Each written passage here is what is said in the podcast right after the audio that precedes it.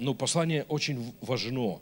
Я знаю, что вы все уже ну, вот, в, хорошо знаете послание, но, э, честно вам скажу, приготовил другие проповеди. Приготовил что-то, чтобы, ну, чтобы делиться, но вчера так, ну, что-то, такой толчок получил от Господа. А, давайте еще побудем в мыслях о праведности, а, потому что послание слишком важно. Потому что праведный означает без чувства вины. Праведный означает то, о чем сегодня епископ Виталий говорил. Но осознание «я не сужу тебя» дает силу не грешить. И вы знаете, но мы, мы понимаем, что истинная святость – это не не делать, это не хотеть. Истинная победа над грехом – это не то, когда ты что-то перестал делать. Это то, когда ты освободился от этого. И мы все уже пережили частично это, слава Богу. Было что-то, чего, ну, что год назад или два ты любил, не мог без этого жить. А сегодня оглядываешься и понимаешь, Господи, как можно было это делать? И ты уже сегодня, ну, ну имеешь как, ну, как эм, ведразу, Господи, как сказать, отвращение – Э, ну, в, не, потому что Господь освободил тебя. Но свобода пришла в те части твоего характера, где ты не только перес, не, ну, перестал делать, где ты перестал желать этого. И Бог желает продолжать. Аминь. Потому что религиозная святость – это ужасное напряжение. Религиозная святость – это ты желаешь, желаешь, но нельзя, Бозя и так злая готова убивать. И не делаем, потому что нас убьют. И это Старый Завет. И Павел говорит, что закон пришел, и он был эм, охранником. Один перевод говорит охранником, или вот, ну, сторожем. Он сторожил нас от греха. Да? И сторожение было очень простым. Ты руку тянешь, тебе как дали по руке. И ты, ну, ты, ты продолжаешь хотеть, но страх от того, что будет, как тебе плохо будет, лучше я не буду этого делать.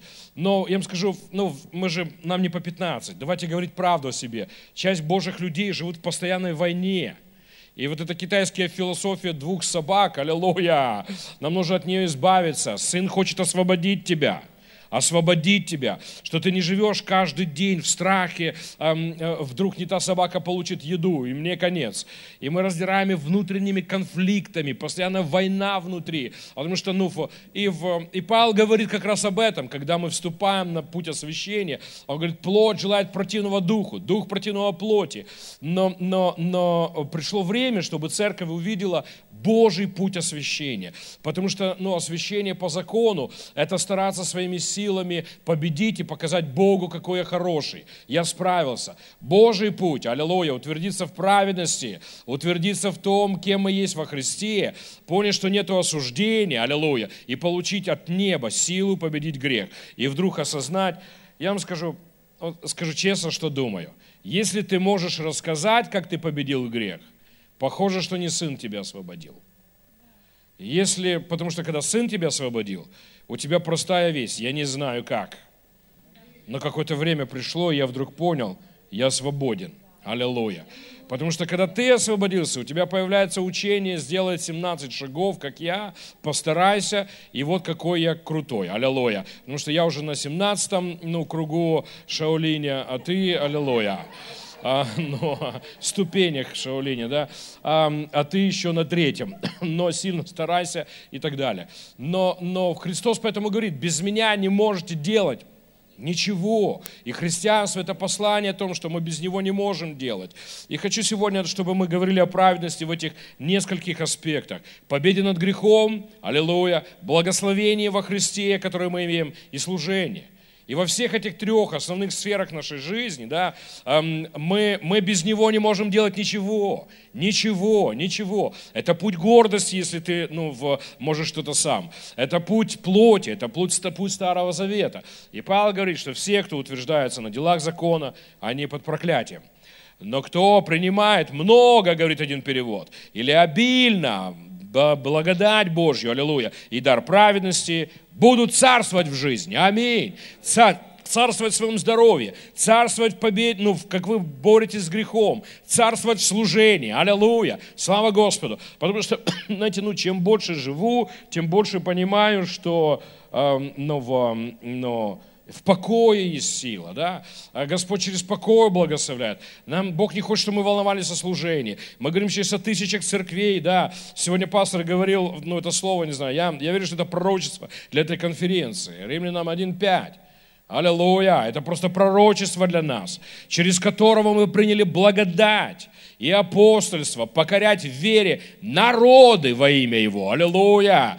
И знаете, ну, здесь сидят те, кто откроет церкви в райцентрах, в городах, в каких-то поселках, в других странах. Аллилуйя! И ну, сегодня ну, епископ давал вызов, говорит, надо в Мадрид ехать. Аллилуйя! Надо в Испании церкви строить. Аллилуйя! Тут только дверь, ну, ну в Польше еще толком не открыта. Аллилуйя! И знаете, ну, слава Богу, епископ должен быть таким, он должен растягивать нас. Аминь. Мы еще тут не знаем, как у нас в райцентре все закончилось. Он уже тянет нас в другие страны. Аллилуйя, аминь. Скажи аминь на это. Нам не нужны епископы такие, что, ну, я вырос в такой церкви, что епископы были огнетушителями, аллилуйя. Только где-то что-то загорелось для Бога, они тут же приехали, потушили. Такие пожарники профессиональные, аллилуйя. И слава Богу, у нас такие, аллилуйя, у нас такие епископы, что не успеешь тут, аллилуйя, разгореться, тебе уже показывают точки возгорания, аллилуйя. Аминь. Слава Господу. Хорошо, давайте придем к посланию праведности. То, что мы уже поучились у Павла, он говорит, что я апостол, избран Богом, что есть только одна радостная весть. Их не 30, их не 28, их даже не две. И он говорит, есть те, кто пытается принести вам иное послание или иное Евангелие. И он говорит, да будут прокляты такие люди. Представьте себе. И дальше он рассказывает о том, как он стал апостолом, как Бог его призвал и, э, и открыл, ну, открыл для него послание праведности, послание о кресте, о Евангелии, аллилуйя. И цель Павла э, показать, что э, то, во что я верю, это не мое что-то в, ну, в нычку в моем поселке. В это верят все апостолы, в это верит Петр, в это верит Иоанн, в это верит Иаков. Я говорю, к сожалению большому, они сами в это верят, сами знают эту истину истину, но никогда не хотят рассказать другим и учат людей другому. И Павел публично встал против Петра и обличал его. Ты живешь как язычник, я это знаю, ты это знаешь. Мы вместе были там и сям, аллилуйя. Если хочешь, я покажу видео, где мы были, аллилуйя. Аминь. То есть, ну, но в, и Павел говорит, ну, в, зачем вы учите людей, что, что именно ну, исполнение закона дает праведность, исполнение закона дает право служить, исполнение закона дает право быть благословленным. Он говорит, мы же знаем, что это приходит через веру. Аминь. И, и Павел говорит, когда мы узнали, что праведность через веру, то мы поверили. И в третьей главе Павел говорит, глупые галаты, кто вас заворожил, и, чтобы не, не принимать истину. И мы дошли до места, где Павел говорит, что Щибакая, аллилуйя, Авраам был оправдан верою, и мы остановились на том, что все, кто полагается на дела закона, находятся под проклятием. Ведь написано, проклят каждый, кто не исполняет всего, что написано в книге закона. И мы пришли к Писанию, где Павел говорит, что Христос искупил нас от проклятия закона. Он сам стал проклятием, говорит оригинал. Он даже не взял проклятие, он стал проклятием. Знаете, что на кресте произошло такое ужасное, что трудно, трудно представить. Иисус Христос стал двумя вещами на кресте. Он стал грехом, говорит апостол Павел в одном месте, и в другом месте он говорит, он стал проклятием за нас. Он стал грехом, чтобы ты стал праведностью, и он стал проклятием, чтобы ты стал эм, благословенным. И э, вот почему Иисус Христос говорит в э, Иоанна в 3 главе, как Моисей поднял змея в пустыне, он берет как пример себя, то есть символ Иисуса Христа на кресте – это змей в пустыне, представьте. То есть Иисус Христос говорит, ваши грехи и ваши проклятия настолько меня ну, обезобразят, что когда Отец будет смотреть на крест, Он будет видеть змея. Поэтому, когда после этого ты говоришь, что ты своими делами можешь достичь праведности, Христос выглядел как змей на кресте ради тебя – он стал грехом, он стал проклятием, чтобы ты был благословлен и был праведным. Поэтому всех твоих дел недостаточно, чтобы ну, в, а, сравниться с тем, что сделал Христос. И, но в, а, а, и сделаем следующие шаги с апостолом Павлом. 15 стих Павел говорит, братья, возьмем пример из, из повседневной жизни. Ведь даже завещание человека, которое должным образом утверждено, никто не вправе изменять или дополнять. Это юридический термин. Павел говорит, что в юриспруденции вот как. Если вы составили завещание, никто не может его изменять или дополнять. Скажи аминь на это. Да, слава Господу. Я вам скажу, у Павла такие трюки есть, ну вот, ну вот умственные просто. Он перевернется, но, и ты начинаешь видеть истину. Давайте зафиксируем это. Если человек написал завещание, никто никогда не может изменить или дополнить. Точно так же и с обещаниями, данными Аврааму и его потомку. Заметьте, что в Писании не сказано его потомкам, а его потомку. Павел из этого начинает эту идею во Христе. Слушайте, у тебя нет обетований. Ты не получил завет с Богом. Это очень важное утверждение. Церковь учит так, что когда ты крестишься в воде, ты заключаешь завет с Богом. Такого нет в Писании. Никто из нас не имеет заключенного завета с Богом. Потому что если ты заключил завет с Богом, тебе нужно исполнить твою часть завета. Извиняюсь, что скажу, ты не справился. Даже не не справился, уже не справился. Тебе нужно исполнить твою часть завета, чтобы Бог исполнил свою. Поэтому Бог даже не связал обетование с тобой. И когда Он говорит Аврааму, что я благословлю людей, Он говорит, я благословлю, в синодальном говорит, семя твое. Не семена, а одно семя. Это очень важное утверждение. Потому что именно отсюда начинается идея во Христе. Ты пойдешь на небо не потому что ты, а потому что ты во Христе. Люди не могут летать, но сев в ракету летят, слава Богу. Люди не могут победить грех, но сев во Христе могут. Ты не можешь служить, ты не можешь возлагать руки, чтобы кто-то исцелился. Но если только дурачок так можешь думать. Но если у тебя все в порядке с головой, ты же знаешь себя. Поэтому ты же знаешь, что ты не можешь. Но теперь во Христе ты можешь. И Павел говорит, очень важное утверждение. А потому, ну, вот суть Евангелия. Евангелие не про тебя. Радостная новость – это не новость про тебя. Радостная новость, поэтому нам не нужно проповедовать себя, не нужно проповедовать церковь, нам нужно проповедовать Христа. Как только мы начинаем проповедовать Христа, все становится на свое место. И Павел поэтому в, ну, в, в контексте праведности через веру говорит, братья, вы должны знать, что эм, человек, который эм, сделал завещание и должным образом утвердил его, никто не вправе изменить или дополнить. Точно так же с обещаниями, данными Аврааму и его потомкам. Заметьте, что в Писании не сказано его потомкам много, а потомку одному. То есть имеется в виду один потомок – Христос. Один потомок. Один получил праведность. Поэтому праведность есть во Христе, через веру во Христа. Один получил обетование, это Христос. Один заключил завет с Богом. Поэтому Павел говорит, что Христос – наше исполнение закона. Но, но завтра поговорим об этом больше. Потому что, ну, забегая вперед, вот концепция правильная, которая должна быть в нашем уме. Ты был во Христе, когда его били – Поэтому тебя уже били за твои грехи. Давайте еще раз. Вот что дьявол нам пытается сказать, что ты наделал грехов, проклятие должно прийти.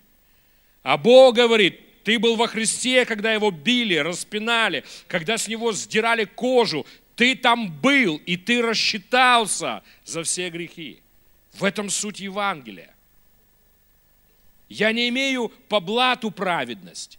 Я имею законную праведность. Я не имею права, знаете, когда однажды имел такую встречу со студентами-арабами, и, мы, ну, и они такие, давай, давай, мы там образование получили, давай сражаться. И, и один из них говорит, давай, если я ну, смогу убедить тебя, что Аллах, ты примешь ислам. Я так подумал, думаю, если правда убедят, если правда Аллах, что нет? Я ему говорю, да, хорошо. Но ты мне пообещаешь, что если придешь в тупик, и, и я ну, смогу убедить тебя, что Иисус – то и мы говорили о разном, о социальных вопросах, о шариате, о том, что, ну, в каких странах, какое влияние имеет христианство, ислам, общество становится хуже или лучше. И, знаете, про это можно спорить в вечность. Я говорю, слушайте, очень важный вопрос. В Моисея верите? Да. Ну, молодцы. Пятикнижие верите? Да. Молодцы. Пятикнижие написано ясно. Если нету пролития крови, нет прощения. Нет, просто нет. Веруешь в это? Знаете, он даже не знал, куда, знаете, ты ведешь как на убиение. Он даже не знает, куда мы его ведем. Я говорю, скажи мне, ты грешишь? Бывает. Аллах тебе прощает? Да. Почему? Это очень важный вопрос. Почему? Он говорит, ну, Аллах просто хороший. Ты не можешь просто быть хорошим и как будто отпускать грехи. За грех должно быть наказание. Однозначно. Я говорю, потому вы же верите в законы шариата. Вы же верите, что, ну, украл, руку отрезали. Еще раз украл, еще одну отрезали. Еще раз украл уже. Чем украл, те то и отрезали. Аллилуйя. Ну. Вы же верите в закон, вы же верите в Пятикнижие. Пятикнижие ясно говорит, что за грех должно быть наказание. Ну да, ну да. А я говорю, а я имею праведность законную. То есть я согрешил, и мне Бозя не говорит просто, ну ты хороший, ты кум моего кума и так далее. А он умер вместо меня. Я имею праведность законную законную. Ты имеешь праведность законную. Но Павел идет глубже, и он говорит, что ты рассчитался за свои грехи. Если ты понимаешь понятие во Христе, если начинаешь думать так, если глаза с себя убрал и поставил на Иисуса Христа, ты начнешь думать по-другому. Поэтому ты не просто, знаете, Бог хороший, но на тебе праведность. Нет, в его глазах, в его уме, по законам Вселенной, которые он установил, по юридическим законам, ты был во Христе, тебя распяли, тебя убили, ты отправился в ад. Вместе с ним. Аллилуйя! Поэтому, когда сегодня дьявол пытается тебе принести болезнь, вот путь, каким каким он тебе пытается ее принести. Но ты же грешил. Должно прийти наказание – Депрессия – это наказание. Нищета – это наказание. Ты не можешь служить, это наказание. Ты возложишь руки на больных, они не исцелятся, это наказание. Твое служение буксует, это наказание. И если ты согласишься с этим, так и будешь жить. Потому что твоя вера, то, с чем ты соглашаешься, это происходит. И Павел говорит нам, давайте, давайте придем к этому посланию. Оно очень важно, это важнее, чем кажется, что Авраам получил обетование – и он сравнивает это с тем, как человек оформил правильно документы наследства. Никто не может изменить это. Никто никогда не добавить ничего. И он говорит, Авраам получил обетование, и эти обетования касались его и одного только, Иисуса Христа. Аллилуйя. Вот где мы остановились. Сделаем следующий шаг. Я хочу сказать, слушайте внимательно, мы приходим к очень важным утверждениям в, ну, в вопросах праведности. Я хочу сказать, что закон, данный 430 лет спустя, не мог отменить завет с Авраамом, установленный Богом прежде, и тем самым сделать недействительным данное Аврааму обещание. Смотрите, о чем говорит Павел – была философия в отношении между Богом и человеком, и эта философия была обетование. Ты получишь не за дела, ты получишь за веру, и потому что я правильно сложил документы. Или сложил ну, текст документа. Авраам не получает, потому что он хороший. Авраам не был хорошим. В том смысле, что он не был идеалом. У него были проблемы. Но Бог вообще не связывал это с делами Авраама. Благословение Авраама было связано с верой Авраама и с обетованиями, в это, ну, с верой в обетование Божье. И обетования Божьи в Божьем уме были завещанием, которое никто не вправе изменить. И Павел выводит очень важную истину. 430 лет после этого появляется закон. И Павел говорит, но никто не может ничего добавить, и никто не вправе изменить. И поэтому он говорит, что закон не вправе был изменить наши отношения с Богом. Если понимать, о чем мы говорим. Потому что закон принес другую философию. Закон принес философию достижения. Сделаешь все правильно, я тебя благословлю. Ошибся, ты проклят. Но с Авраамом не было так. Авраам не был благословлен из-за из исполнения заповедей. Он был благословлен из-за веры. Я говорю сейчас об очень важном. Вот где дьявол поймал церковь. Вот почему столько верующих в болезнях, в нищете, в поражении, не могут побеждать грех, живут как зажатая пружина, каждый день хотят грешить, но просто боятся не грешить. Бог не позвал нас в головняковую жизнь, Господи. Понимаете, ну, у людей пар с ушей идет от того, как ну, они приходят в церковь и как ну, все грузит. А Бог позвал нас к свободе. Наоборот, то есть к свободе от греха, к свободе от проклятия. И, и, и все это стоит на основании праведности. Ты чистый в Божьих, Божьем уме. То есть мы вчера говорили, Авраам пошел, отдал девчонку за то, чтобы его не били. Пацаны дворовые. И тот хочет жениться, а Бог ему говорит, иди к Аврааму, пусть он за тебя молится. Почему? Потому что там вера была, и в Божьих глазах это пророк несмотря на вот такое чудо, которое он сотворил. Э, и ты должен понимать, когда есть человек, который принял веру и праведность, в Божьих глазах ты чистый, благословленный, аллилуйя. Давайте возьмем такой простой пример. Представьте себе, бабушка подарила вам дом, умерла, слава Господу, пошла на небо, ну, если бы верила в Иисуса. Но в нашей истории, мы же ее выдумываем, можем сделать ее любой. Поэтому пошла на небо. Аллилуйя, мы хорошие. Теперь, если вы все еще алкоголик, вы унаследуете дом или нет? Вот что Павел какой вопрос поднимает. Что если у тебя не все в порядке с, с тем, как ты победил грех, вопрос благословения и наследства – это вообще отдельный вопрос. Это не связанный вопрос. Нужно победить алкоголь? Да. Нужно ли тебе справиться с этим? Да, но это не про наследство. Наследство не связано с тем, как ты даже относился к бабушке. Вот почему, вот, вот где церковь запуталась. И поэтому, когда приходит болезнь, мы, мы связываем это, а так, а Бог мне даст? Ну, конечно, не даст, я же не совсем справился. А Бог говорит, это не про это. Вот то, где справиться, это отдельная тема. Святость – это отдельная тема. А наследство твое, если правильно оформлены документы, никто не вправе ни добавить, ни изменить. Все, вот они закончили, запечатали, вот это так и есть, аллилуйя. И даже если ты плохо к бабушке относился, и у твоих соседей их видео, как ты танцевал голый на ее гробу. Алло. Что бы ты ни сделал, ничего не может поменять завещание. Скажи аминь на это. Ты просто безнадежно благословлен. Никакой надежды выйти оттуда. Аллилуйя. Радость, благословение, здоровье. Писание говорит, жизнь праведного, как звезда, которая, или солнце, которое восходит. Ты, может быть, в одно мгновение не можешь видеть прыжок, но каждую секунду выше. Жизнь твоих детей, твоей церкви. Понимаете, о чем мы сейчас говорим? Некоторые из вас сидят, а почему это не так? Потому что не веруешь. Потому что неправильное верование дает неправильную жизнь.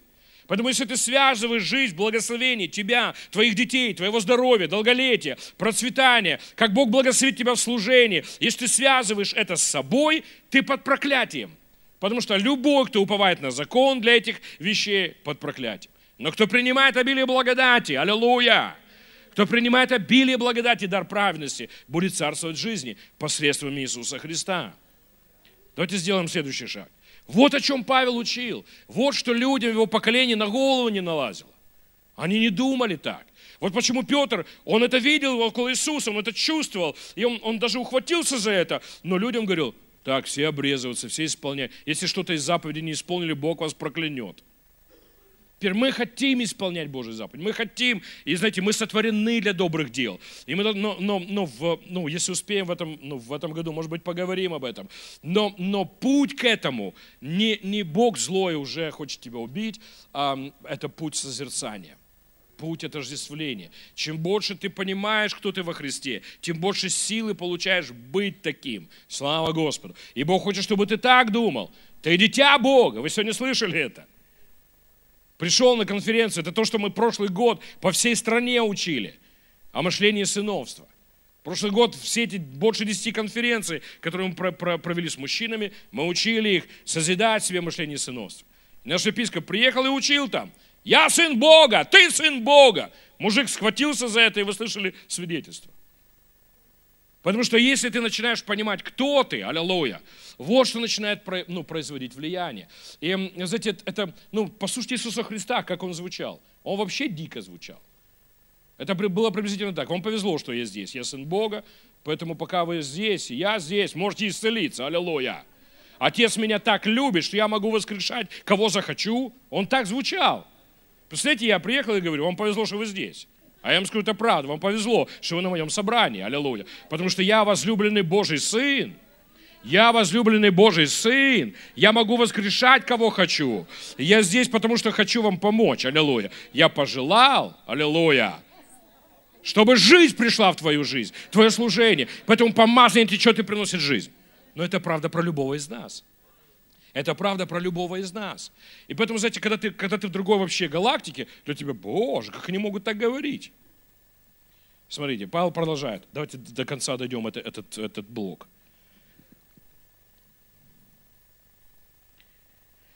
Если бы наследство зависело от закона, или Павел говорит от исполнения закона, то оно не могло бы основываться на обещании. Ты должен понимать, либо обещание, либо закон. По закону ты можешь унаследовать, если ты исполняешь весь закон всегда. Теперь, я не знаю, я быстро понял, что для меня это не вариант. Поэтому закрываю эту дверь. Поэтому мне, ну, я вижу вариант в том, что я могу получить наследство из-за обещания Божьих. Но Бог своей благодати, скажи благодати, Бог своей благодати дал его Аврааму наследство по обещанию.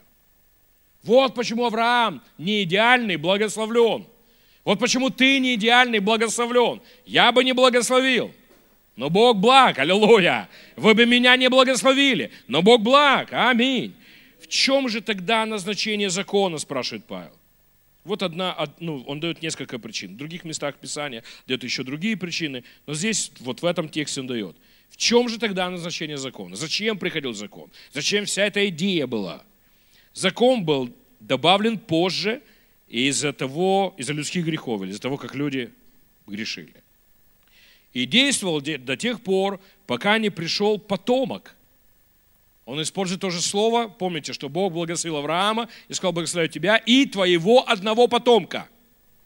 Наконец этот потомок пришел, к которому, этому потомку, относятся обещания. Закон был дан через ангелов рукой посредника. И нет нужды в посреднике, если кто действует один, а Бог один. Так что же закон противоречит обещаниям Божьим? Ни в коем случае. Если бы данный нам закон был в силах давать жизнь, это нужно понять. Закон не в силах дать жизнь. А мы же хотим жить, аллилуйя. Закон был, если бы данный нам закон был в силах давать жизнь, то оправдание действительно зависело бы от закона.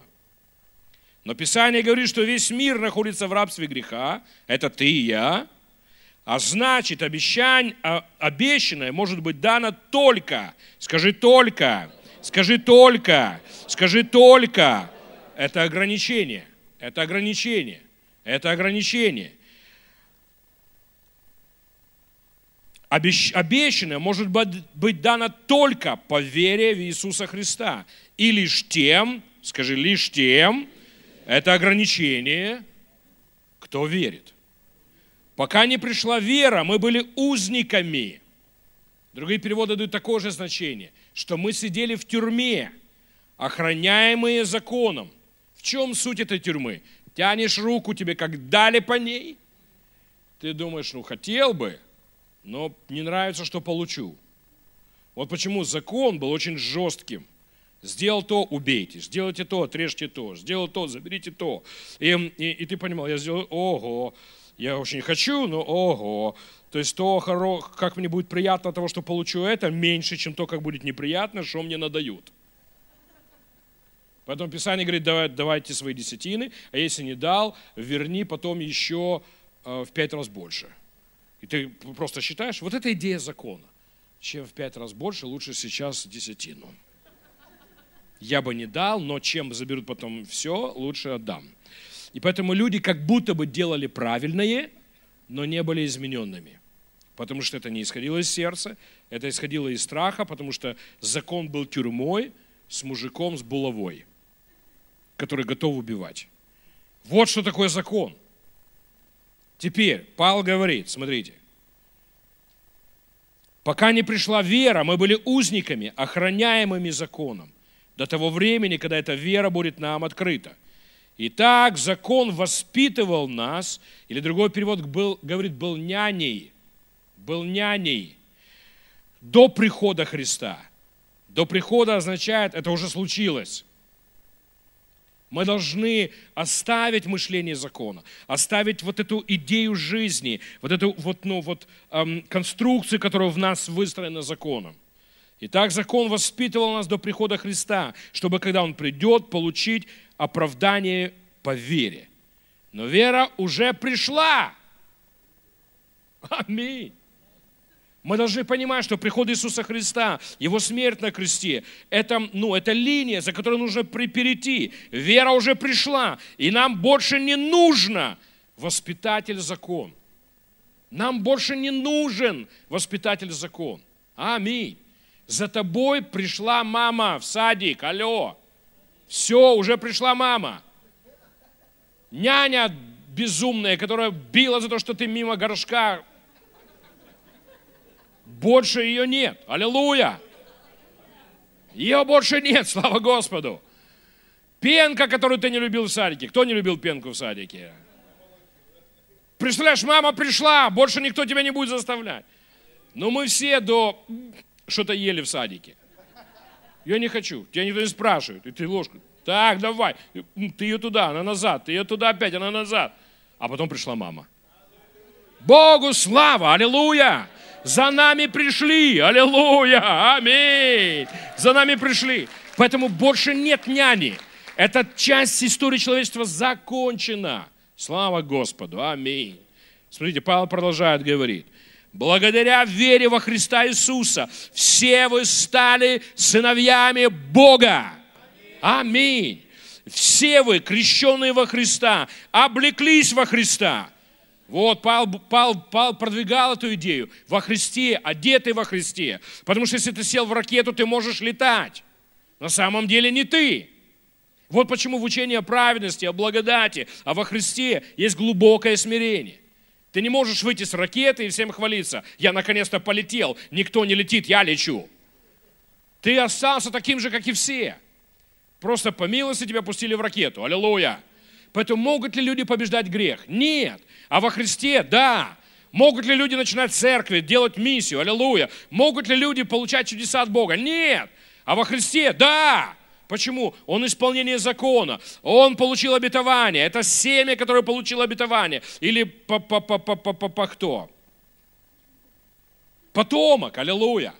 Это потомок, на котором обетование. Если ты в нем, и у тебя обетование. Не в нем, ты под законом. Поэтому философия закона вот какая. Я сам стараюсь, я заплачу цену за пробуждение. Богу не надо, чтобы ты платил цену за пробуждение. Знаете, часть из вас вы не служите, потому что вы наслушались таких проповедей. И ты понимаешь, я, есть люди, которые заплатили цену. Я не заплатил.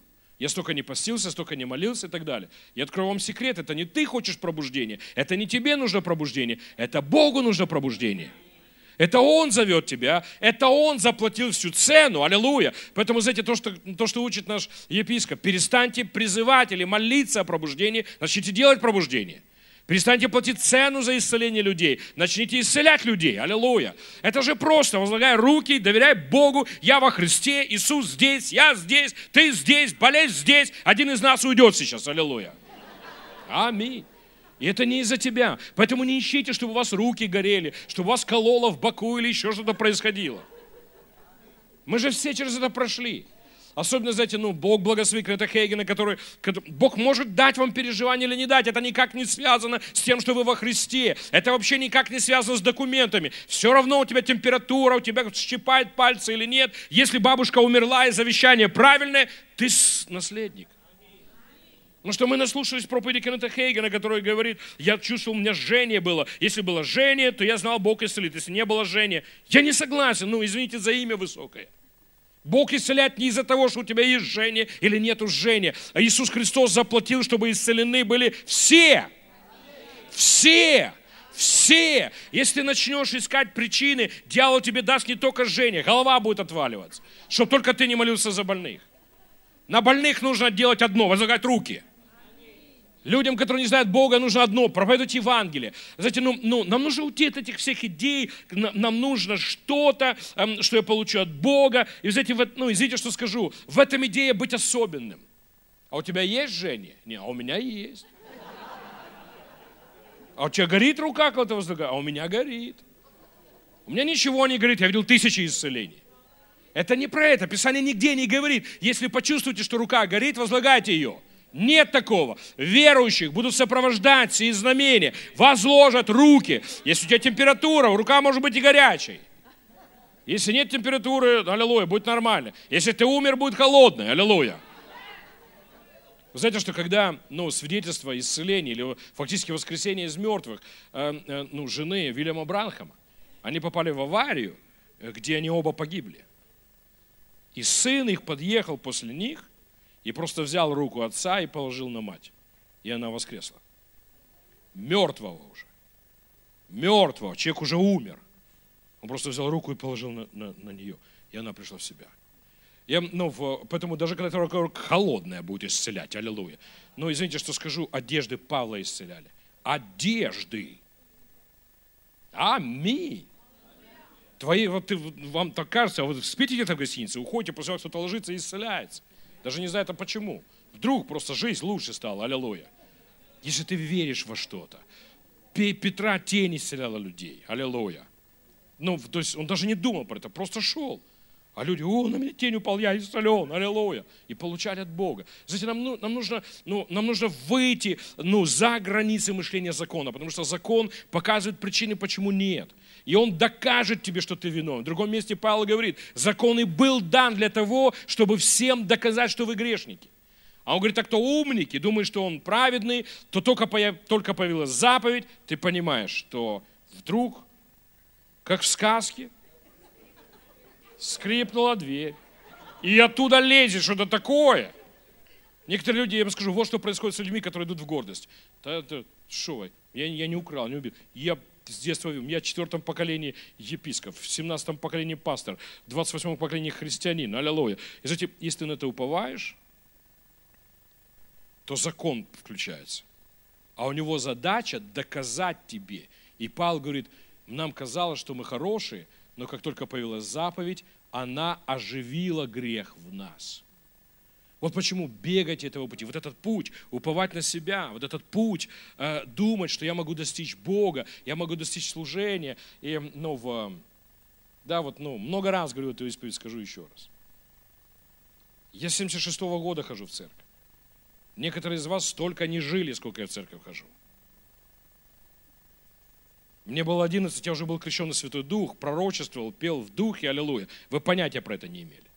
В 15 я работал уже над подпольной типографией, потому что Библии переписывали руками. И если кому-то есть чем хвалиться, я могу похвалиться.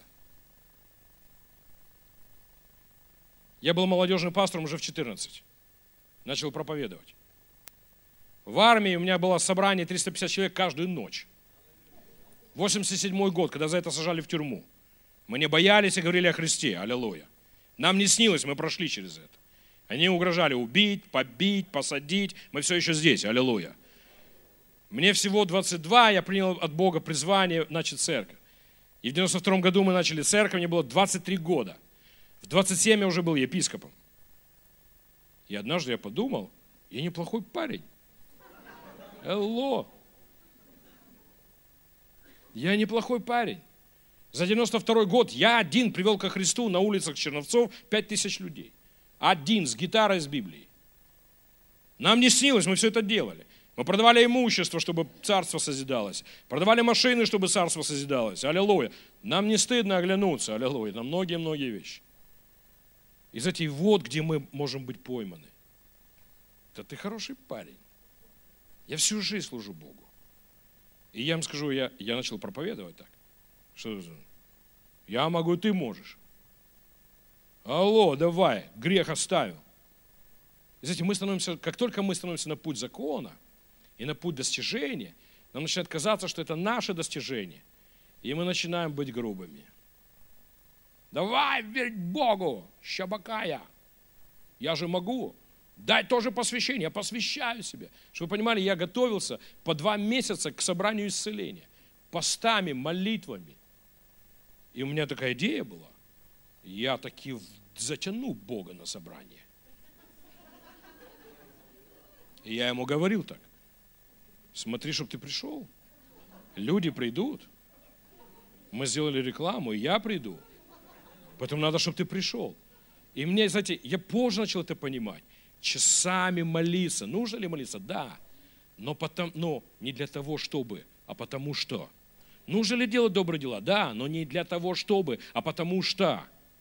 Нужно ли служить Богу? Нужно. Нужно ли два десятины? Конечно же нужно. Нужно ли ходить в церковь? Все нужно. Но если вы это делаете для того, чтобы, вы становитесь на путь закона. И поэтому вы должны понимать, знаете, и когда ты вот так живешь, живешь, а потом вдруг не веришь своим глазам, что начинает происходить в твоей жизни. И ты перестаешь контролировать свою жизнь. Перестаешь контролировать свои уста, свои решения, и вдруг находишься в каком-то месте. И знаете, однажды пришел такой день, потому что вы понимали, я пытаюсь вам сказать истину. Не переживите то, что я пережил. Я начал понимать, что я никогда сознательно не был на Голгофе. Я проповедую о кресте и проповедую о спасении, сам никогда не переживал нужды в кресте Господа. Представьте, много лет с Богом. Чтобы вы понимали, когда мне 15, я пол Нового Завета наизусть знал. Много раз Библию перечитал. И все это было в списке достижений. И однажды я понимаю, что я на пути в ад. Что если нету креста, и если не Господь, я достоин пойти в ад. Когда с полторы тысячи людей в церкви осталось 68, а ты каждого их привел ко Христу, каждого. На церкви не было ни одного человека с детства верующего. В смысле, я один был. Ни одного, ни одного, кто, ну, то есть все, кто были в церкви, пришли с евангелизацией. Когда ты не спишь ночью и думаешь, где они? Куда пошли? Хорошо, если в другую церковь, а если нет? И чувство вины становится бетонной плитой круглосуточно. И вот тогда приползаешь ко Христу и начинаешь задавать вопросы, а есть надежда для меня? Вот о чем мы вчера говорили. Пока не поймешь, что грешен, нету праведности. И нам нужно однажды прийти ко Христу как кресту Господа и понять, что Иисус не умер за мир, Он умер за тебя, лично за тебя. Если не благодать Божья, ты пойдешь в ад. И это изменяет всю жизненную философию. Ты по-другому начинаешь смотреть на себя, на других людей, по-другому проповедовать, по-другому учить. Поэтому, ну, но скажу, бойтесь тыкать кого-то пальцем оно аукнется. Закон, он остался таким же. У него есть клетка, и у него есть булава. Как только становишься человеком осуждения, твоя жизнь изменится. Ты же выбрал. Ну, хочешь, пожалуйста. Бог никого не принуждает. Знаете, что в, в Едеме было два дерева.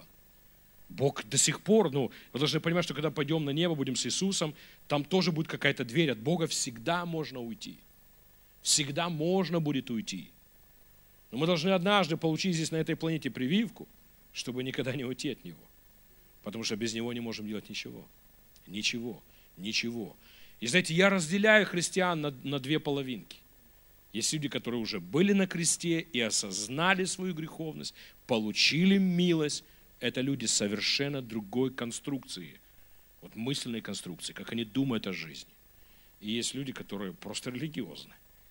Я вам скажу, чем, чем быстрее прибежишь на крест, чем быстрее осознаешь, что произошло на кресте, тем от больших неприятностей избавишь себя. эти неприятности не Бог посылает. Эти неприятности посылает закон. Но если ты сознательно выбираешь этот путь, осуждаешь других людей, люди, которые осуждают других людей, не поняли Евангелие. Если уже сказал ясно, я не сажу тебя, иди не делай. Поговори именно это. Знаете, ну, ну, если успеем, в 6 главе Павел говорит, как нам обличать людей, которые согрешают. И он говорит, носите бремена друг друга. Аллилуйя. И когда обличаете, будьте осторожны, чтобы вы сами не нагрешились. Потому что можно так обличать, что выйти опять на дорогу закона. А как только мы должны это понять, вот это очень простая идея. Есть только две дороги. Есть дорога закона, это дорога заслуги, достижения, награды, а есть дорога благодати. И это дорога смирения. Аллилуйя. Просто вот сказать себе, другим сказать, я недостоин пойти на небо. Я это знаю. Я не достоин, чтобы Бог меня помазал. Вот где ты застрял. Ты не приходишь в служение, потому что ты смотришь на себя и на служение, смотришь на других, думаешь, Боже, какие святые люди. Бог призывает нормальных людей. Я же знаю про себя правду. Но Господь и не ищет совершенных людей. Аллилуйя. Он ищет людей, которые приняли крест, приняли благодать. Аминь. И приняли настолько. Вы знаете, Павел в одном месте говорит, это, вот знаете, вот, вот это эпогея откровения. Он говорит, я ни в чем не виновен. Ты ни в чем не виновен. Извини, ты же убивал людей. Ты же разрушал. Он говорит в одном писании, ну, в Галатах мы вчера читали, он говорит, что они знали, что я уничтожал веру. Представляете? То есть его, его жизнь уничтожала в людях веру. Что хуже может быть? А знаете, он столько побыл в послании о том, что он праведен, что он без греха в Божьих глазах, что он говорит, я ни в чем не виновен. Аллилуйя. Бог хочет, чтобы ты пришел в такое место. И человек, который прошел сквозь Голгофу, прошел через понимание того, что Христос за меня заплатил, Бог не хочет, чтобы ты оставался в вине. И Он говорит, давай залезь в Иисуса Христа и пошли летать, аллилуйя! Пошли летать для своей жизни. Исцеление бесплатно, это твое наследство.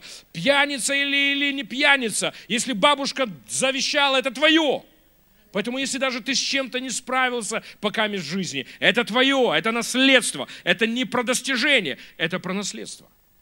Бог мой, аллилуйя. Вы понимаете, что церковь несет совершенно другое послание. Мы учим людей, приди, ты пришел в церковь, пойди оставь выпивать, тогда, может быть, покрестим тебя. Если я сам могу оставить выпивать, зачем вы мне нужны? Если я сам могу изменить свою жизнь, зачем нам Бог? Бог послал своего Сына, потому что знает, что мы сами не можем. Вот почему мы крестим людей, которые еще алкоголики. Алло! Мы принимаем людей в церковь, которые еще не справились с грехом. Потому что правда такая, что каждый из вас еще имеет то, с чем он не справился. Просто для одних это явно, для других еще тайны. И давайте друг другу помогать дойти до небес, а не отрывать руки от, э, в, Господи, ковчега спасения. Люди цепляются в конвульсиях спастись, и церковь бьет их весами по голове, потому что мы, нам кажется, что мы лучше. Можно сделать еще один шаг? Вот почему мы позволяем причащаться людям, которые прямо во грехе. Не то, что позволяем, мы зовем их. Вот эта идея, что причастие – это награда, она бесовская, она прямо из ада. Потому что ну, причастие – это не награда. Причастие – это средство – Кровь Христа же тебе и нужна, когда ты согрешил. Поэтому, если согрешил, быстро причащаться. Аминь. Размышлять о прощении, размышлять об искуплении. Аллилуйя. Эм, вот почему, я, ну, знаете, в Писании этого нет. Откуда вот церковь могла это взять? Только из ада кому-то пришло в голову. А давайте сделаем вот как. Согрешил, мы тебя отлучим от церкви. Это рычаг. Управление, манипуляции. Согрешил или нам ты не нравишься, мы тебя не пустим к причастию. Кто дал тебе право не пускать людей к истине о кресте, к истине о Голгофе, к истине о прощении? Если ты в торбе и в, ну, в болоте, тебе как раз нужно святое причастие. Потому что причастие – это взобраться на Голгофу. Опять размышлять о кресте Господа. Павел говорит о трех вещах для нормального причастия. Вспоминать его смерть, размышлять о ней и провозгласить результат этой смерти. Это то, что нужно человеку, который залез в грехи. Давай, приди на Голгофу побудь, поклоняйся Господу, вспоминай, что Он сделал, аллилуйя, потому что в глазах Божьих ты праведен, ты чистый. И, знаете, это происходит то, что мы делаем с детьми, когда, знаете, когда ребенку годик, и он ползает по, по, по полу, и так бывает, что наши дети начинают лаять. Они видели собаку в мультике, они вау, вау. Мы же не звоним маме, ой, мама, мой сын стал собакой. Из-за того, что ты где-то набрался чего-то, ты не стал кем-то. Ты дитя Бога. Ты дитя Бога. Как мы помогаем детям, которые начинают лаять? Мы даем им правильное отождествление. Мы говорим, перестань лаять, ты не собака. Вот что Бог делает с тобой. Это вымазался в грязи. Он не говорит, а, ну ты уже стал вот тем, что ты сделал. Алло, ты не становишься тем. И Бог тебе говорит, вот правильное отождествление. Смотри на крест, смотри, кто ты в моем уме. Ты должен быть таким в твоем уме. Аллилуйя. И поэтому перестаем лаять, слава Богу. Вы здесь сидите, я надеюсь, что вы не лаете. Но если дома бывает, закрывайте шкаф, придите после собрания, мы вам поможем. Но никто из нас, большинство из нас вели себя как звери в детстве. Но мы не стали зверями, слава Господу. Ты дитя Бога. Аминь. Скажи аминь на это.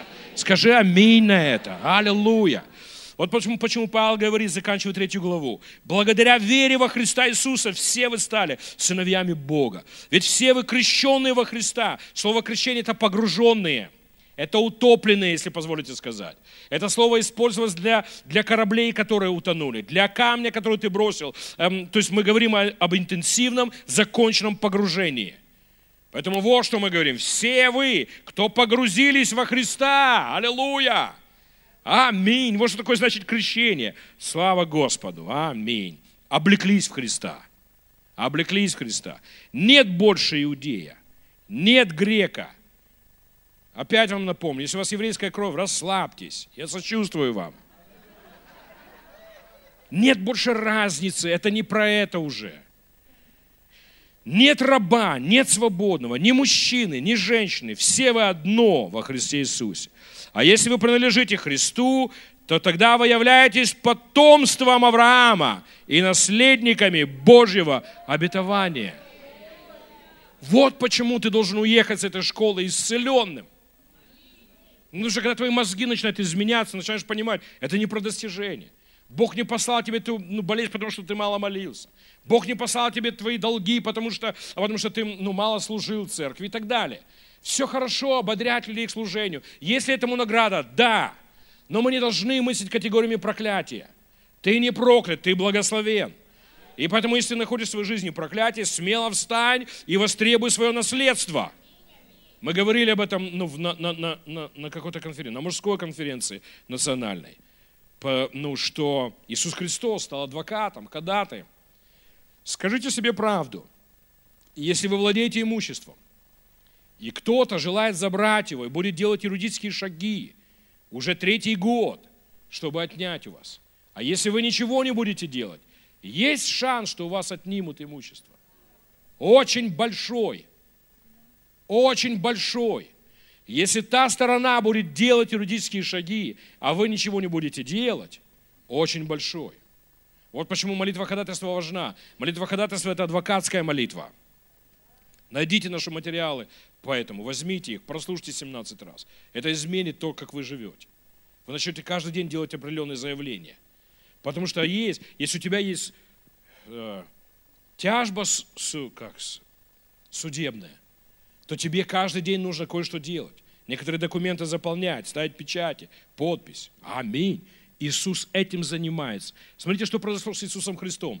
Он умер на кресте, завершил все искупление, все закончил для того, чтобы мы были благословлены. Пришел на небо, и Павел говорит, что он принял новый вид служения. Какое? Он стал адвокатом.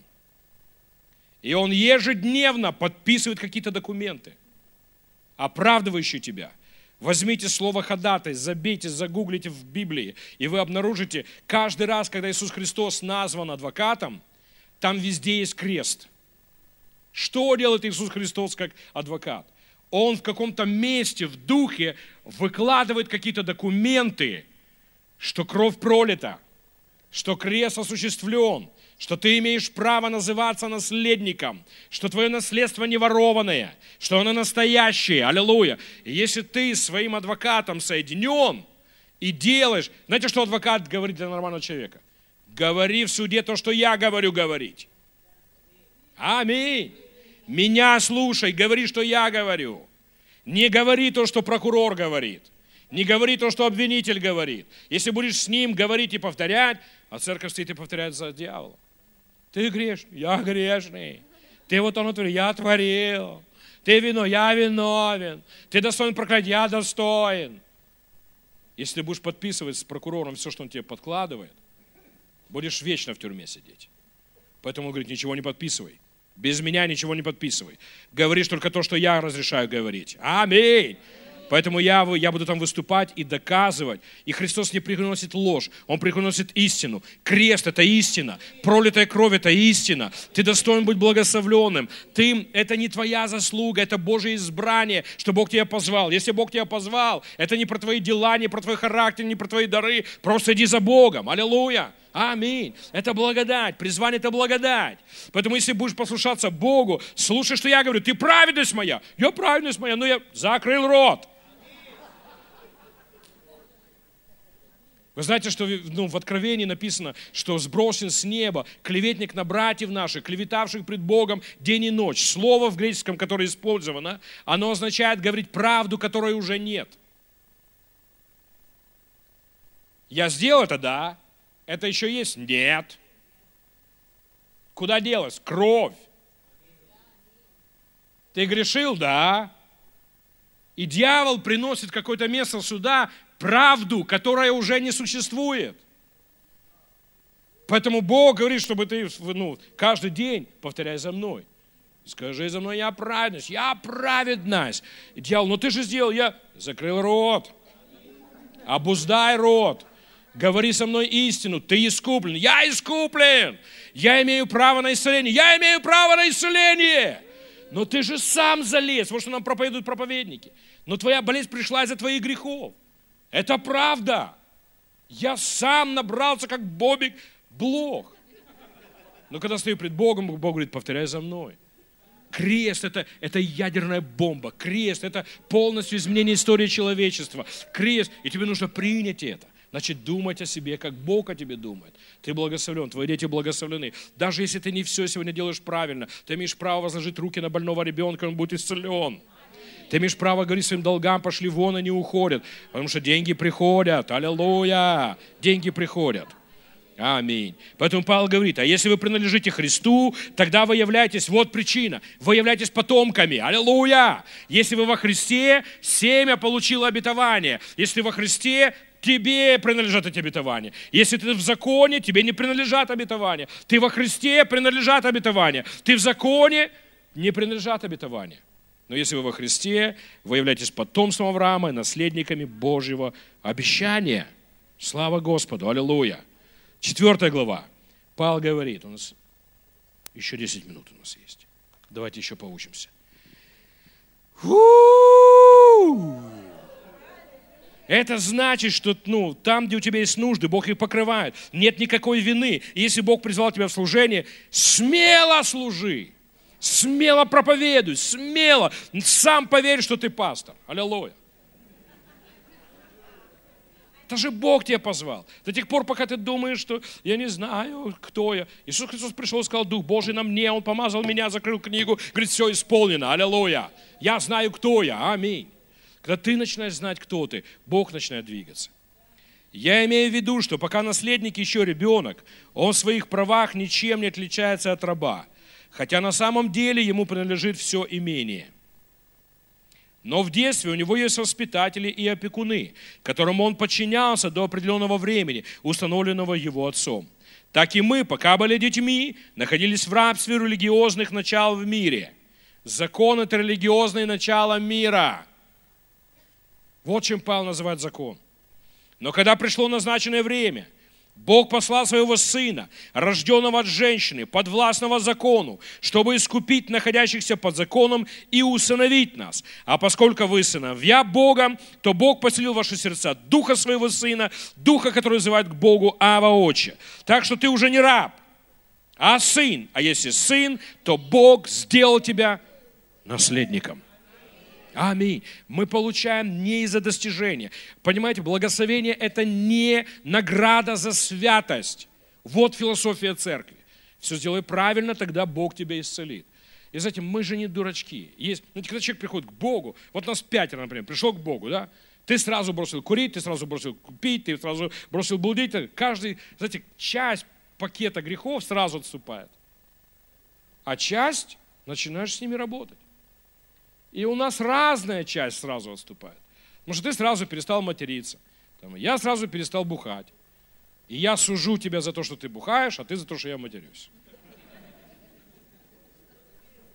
Знаете, вместо этого нам нужно, нужно понимать, смотрите, это очень важно понимать.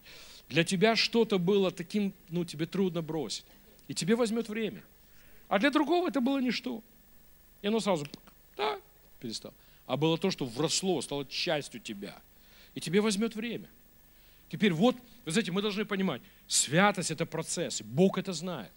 И поэтому, если сделать благословение зависимым от твоего освящения, ты никогда не будешь благословлен. А это то, что церковь проповедует. Осветись, стань как Иисус, и тогда, тогда потечет исцеление и так далее, тогда придет. Ну, поэтому появляются условия, почему Бог исцеляет. Появляются условия, почему Бог благословляет. Есть только одно условие. Ты сын? Все, если ты сын, ты наследник. Все, ты смело можешь брать обетование Божие, верить в них и притягивать их. Вот почему мы, мы смело возлагаем руки на людей. Я знаю служителей, которые говорят, о, ну, в, там Павел пишет Тимофею, что не возлагай руки поспешно, не становись ну, вот, участниками их грехов. И это не про исцеление, это не про благословение, не про наследство. Он говорит о рукоположении людей на служение. И отдельная тема, ну, о чем ну, нужно отдельно говорить. И поэтому, знаете, ну, проповедники ведут себя так, я не знаю а ты то, наверное, давай сначала исповедь перед освящением и так далее. И начинает рыться в чужих грехах, и тебе не понравится. Однажды придет собрание, и все это пережил, чтобы мне, мне не снится это. Мы так начинали служение с Дериком Принцем и подобными служителями. Пока не пороешься в человеке, не найдешь все причины, надо найти причину, как пришло. Нет разницы причины. Христос приходит в Капернаум, никого не ищет причины, исцеляет всех. Была вероятность, что там были воры очень большая. А были там блудники, сто процентов. Были там те, кто и так далее. Он приходит просто оптом исцелять всех. Почему? Нет разницы, как это пришло. Понимаете, то есть, ну, когда, ну, если ты заходишь во двор, и шесть мужиков бьет бит, битами, бьют битами твоего сына, ты же не говоришь, а, а за что бьете, а? а он, ну, там, сынок, там, между вами, бум-бум, а ты, ты заслужил, бум-бум-бум. Вы же не делаете так? Мы не разбираемся, за что бьют, даже если виноват. Сначала вытяну. Или если, ну, давайте моделировать вот такие истории. А представляешь, ты идешь, приходишь домой, и у тебя там озерцо около дома, прорубь, и сынок в проруби двухлетний. Или пятилетний, нет разницы, сколько лет. Ты же не знаешь говорить, как попал? Что там с оценками? Сначала давай изменимся. Папа, спаси! Маму слушай, понимаете? Это же безумие. А мы пытаемся эту модель натянуть на Бога. Поэтому, когда ты попал, даже если ты попал по своей вине, первое, что мы делаем для детей, мы вытягиваем их оттуда. А потом посадим и будем учить. В смысле, посадим на стульчик, аллилуйя. И научим их, как правильно. Слава Господу. Знаете, вот как Бог думает. Он просто вытягивает тебя всегда. Только обращайся, Он тебя вытягивает. Аминь. И, знаете, если наше послание изменится, люди получат надежду. Потому что то, что ну, звучит в церкви, оно, оно, знаете, у церкви у каждой есть аура своя, да, если можно так сказать. Или есть свое какой-то, знаете, дух. Мы говорим, дух есть у этой церкви. Иногда такой дух, как пастор говорил, тоже желтый. И, знаете, но, но я верю, что мы несем такое послание, у нас такой дух, что он оживляет. Человек мимо проходит, ему, у-у-у, Жить хочется. Попал в нашу евангелизацию, видеть наши лица, встретил людей, которые из церкви там стоят, с какими-то проектами рассказывают о Христе, и он, смотря на тебя, просто хочется постоять и быть около этих людей. Или наоборот, ты смотришь, ты все понял. Аллилуйя. Пойду-ка я. Я и сам знал, что я плохой. Хорошо. Господи. Давайте закончим эту, эту часть и возьмем перерыв с 1 по, по 7 стих Павел говорит вот что. Что когда человечество было в детстве, и должен, должно было прийти полнота времени прийти Иисусу Христу, чтобы мы дождались Христа, был дан закон. Это не была воля Божья. Это не было желание Божье о нас. Это не мечта Божья о нас, чтобы нас закон бил – и Павел говорит, что когда сын в детстве, то он, хотя владеет всем, не может дотянуться. Он как раб. Поэтому Павел выводит такое очень ясное утверждение. Закон даст тебе вот это чувство рабства. Хотя в Божьих глазах ты наследник всего. Но говорит, но когда пришел Христос, Бог освободил нас от рабства закона Аминь. И Он сказал нам, ты сын мой, тебе все принадлежит, ты всем можешь пользоваться. И это касается нашей святости, потому что Бог хочет помогать тебе побеждать грех. Это касается благословений всех в жизни, и это касается служения. Ты мой сын, тебе все принадлежит. Аминь. А, последнее свидетельство вам скажу. Был на одном собрании в, в Далласе, в, в Техасе. И проповедовал один человек Божий. Могучее послание проповедовал. Это было, ну, для меня была такая знаковая конференция. А, Шамбак был с нами, там, Кеннет Коупленд был с нами. И сын Робертса был с нами. И э, в последнее, последнее служение видел живым э, мужчина, достигая максимума, Господи, кто помнит, как зовут его? Эд Коул, Эдвин Луис Коул. Его вывели под руки на сцену, старенький уже. Послание, которое он проповедовал, Господи, никогда не забуду. И вышел один человек Божий, проповедовал могучие вещи. И я сижу и думаю, Господи, как бы я хотел иметь то, что он имеет. То помазание, то призвание. Он рассказывал свидетельство за свидетельство, как Бог использовал. А мне Господь говорит, ну, если хочешь, тебе доступно. Мне? Да. Но если ты понимаешь, если ты его услышал, потому что часть людей сидят и не слышат, вот он рассказывает, они даже и не слышат. Если ты слышишь, значит, тебе уже открыто. Если тебе открыто, пожелай, попроси, я тебе дам. А как же там достижения, сапать и так далее, аллилуйя, а вазоны? А, это ты сын, тебе доступно. Я тогда на том собрании попросил, я хочу то, что он имеет. Короткое время прошло, я видел, как это помазание начало двигаться в мою жизнь. То же самое, как он рассказывал, начало, пришло в мою жизнь. Я начал видеть те же проявления. Ты сын, ты дочь. Поэтому если Бог тебя зовет, смело иди в служение. Аминь. Придет и, и ну вот, если тебе нужны дары управления, проси у Бога. Если тебе нужны дары ну вот, э, воодушевления, проси у Бога. Тебе дары духа нужны, проси у Бога. Это доступно. Аминь. Всем. Кстати, вот где дьявол нас всех остановил. А ты заслужил? Никто не заслужил. Никто не заслужил. Нет того, кто заслужил. Я бы Пете не дал дары исцеления после того, что он натворил. Прямо после всего, что он натворил. Идут в храм, аллилуйя. И он говорит, я тебе даю то, что у меня есть. А у тебя есть? Что вот в чем разница. Он просто верил, что у меня это есть. Это есть у тебя, слава Господу.